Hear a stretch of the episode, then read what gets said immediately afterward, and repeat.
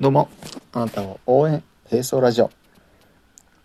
この音声配信はあなたを応援するとともに私も頑張って並走していこう、サポートしていこう、そんなコンセプトでお送りしております。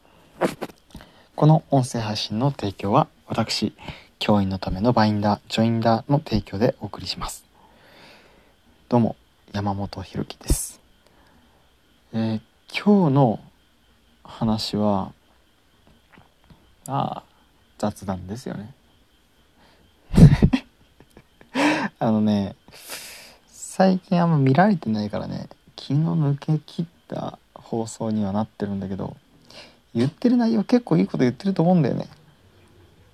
で、今日は何かというと、このまんま若くなったら、テストの点数もうちょっと取れるんじゃねえかっていう話。当たり前じゃねえかと思うかもしれないけど。まあ、知識だけ、えー、抜いたとしてもねこの何て言うか今の何て言うかなストラテジー戦略立てれるようなそんな状態でタイムスリップして過去に行ったとしてもなんとなく点数取れるんじゃねえかなとかって思うそんな話をします。なんだそれって思うかもしれないですけどあの最近ね暗記強化言っても自分は資格試験のために暗記をしたりしてね。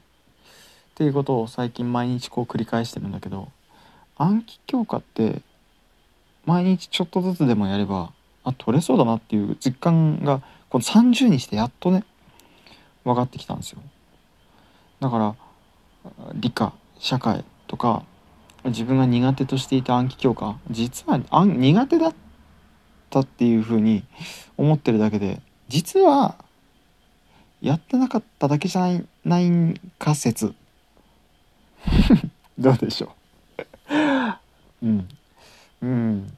一回こうワークを提出するために答えを移して終了。それでテスト取れなかったらもう無理みたいな。自分には苦手みたいな。そんな風に思ってたんじゃないかなとかって思って。多分やり方わからなかったんですよね。ワークを繰り返してやるとかさ。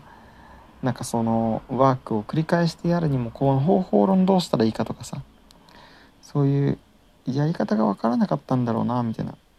今は単語カードを使ったり赤シートで隠したりとか自分なりにこう繰り返す方法とか時短でやるための方法っていうものをなんとなく身につけてきたりもしたからこの感じのまま学生に戻れたらって多分みんな思ってるんだよね。日本人1億2,000万人もうちょっと少ないかもしれんけど。いるけど、みんな思ってるんだよねこういうこと。を大人になってからあ子供の頃こうしとけばなっていう風に多分みんな思ってるんだよね。でちゃんとちゃんとみんな戻りたいって思うのかもしんない。それを戻りたいって思わない人はちゃんとその時々に何て言うかな後悔することなく過ごしてきたこと子なんだよね。当たり前なんだけど。なんうら羨ましいなとかって思ったりするんですよねそういうの。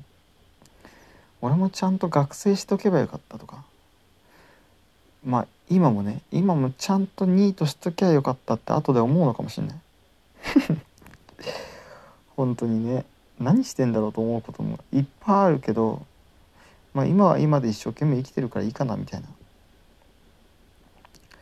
ね。